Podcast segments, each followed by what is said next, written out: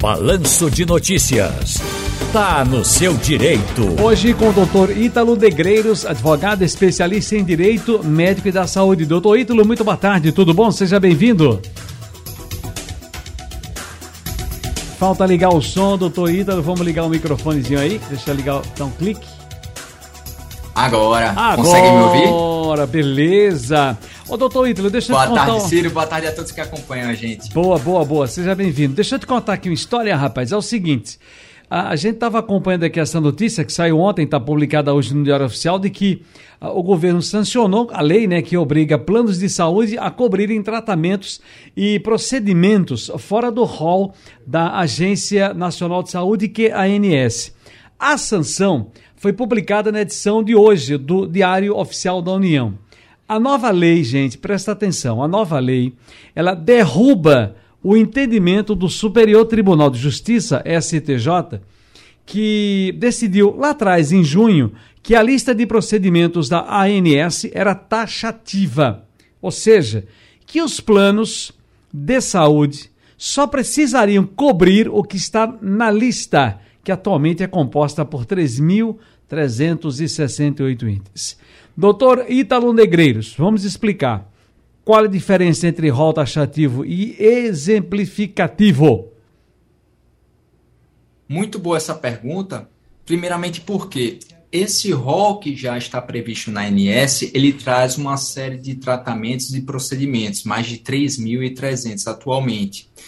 E havia uma discussão dentro da jurisprudência se esse rol, a, quantidade desses itens, era o que limitava o alcance dos planos de saúde no que tange à cobertura dos procedimentos, ou se esse rol era apenas exemplificativo, ou seja, se poderiam ter outras situações que também deveriam ser cobertos pelos planos de saúde. Antes dessa decisão do STJ, o que, que acontecia?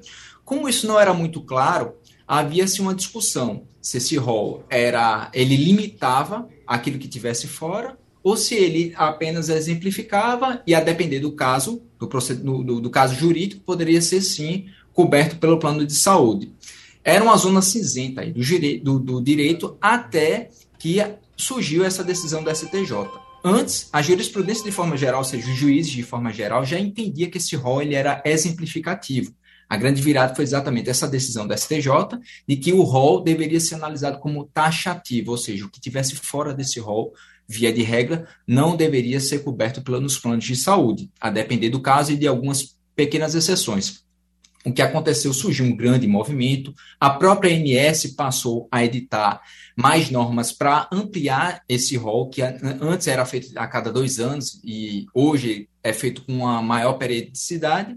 E o Congresso Nacional se moveu no sentido de afastar essa interpretação do STJ. Entenda que essa, essa interpretação ela ainda não, não é o que a gente no direito chama de efeito erga omnes, ou que deve ser aplicado. Era apenas um direcionamento das, das demais jurisprudências. Com essa decisão agora do, do Congresso, a lei já, já está em vigor, entende-se que todos os procedimentos cirúrgicos, até aqueles que não estão no rol, devem ser cobertos, salvo algumas situações. Agora, deixa eu te explicar também para as pessoas que tem eh, o que é que está lá no rol da ANS. Já falei aqui que são mais de 3.300 itens, tem muita coisa, né? Isso, exatamente. Desde bom, bom, deixa, medicamentos deixa, a deixa, procedimentos, é. tudo isso faz parte. O que é importante a gente dizer é o seguinte, é que, por exemplo, agora, com essa decisão do governo federal, com essa, essa, essa publicação na edição de hoje do Diário Oficial, pelo menos algumas coisas principais que poderiam não estar ali que a gente pode dizer, olha, está assegurado, eu posso contar que eu vou ser atendido. Veja só, tudo é discutível nesse campo. O que, que acontece? Primeiramente, é importante que o procedimento, o, o, remédio que foi indicado pelo profissional médico que está acompanhando o paciente, ele preencha alguns requisitos para que se entenda cabível ou não judicializar ou que o plano de saúde deva cobrir. Como, por exemplo, é importante que esse procedimento ele já tenha uma, uma eficácia comprovada dentro do campo científico, ou, por exemplo, que esse tratamento ou, ou, ou esse remédio já tenha uma prévia autorização da Anvisa, ou que tenha uma recomendação já expressa da Conitec nesse sentido se preencher qualquer um desses requisitos, já é possível sim com que o plano de saúde possa custear esse tipo de, de, de, de tratamento ou de remédio, para que o paciente possa ter acesso a isso. Agora, doutor Ítalo Negreiros, mais uma perguntinha para a gente encerrar, prometo ao senhor que é rápido. Como era antes da decisão do STJ e como fica agora? É bem interessante essa pergunta, porque, num primeiro momento, a gente pode pensar que a realidade, hoje que se instalou com, com a entrada dessa lei, era a mesma antes da decisão do STJ. A grande diferença é a seguinte: antigamente não havia um cenário de segurança jurídica no seguinte aspecto. É, como não se sabia se era cabível ou não o rol taxativo ou o rol exemplificativo, então tudo era muito casuístico, ia depender muito da condução do processo, ia depender muito das circunstâncias. Com essa lei, agora é claro para todo mundo. O rol ele apenas tem natureza exemplificativa. Então, por exemplo, os planos de saúde não podem se valer na interpretação de que o rol era taxativo para negar determinado procedimento ao paciente, que ele se utilize de outros meios técnicos para tentar afastar sua responsabilidade. Mas esse não é um argumento mais que tem espaço no mundo jurídico.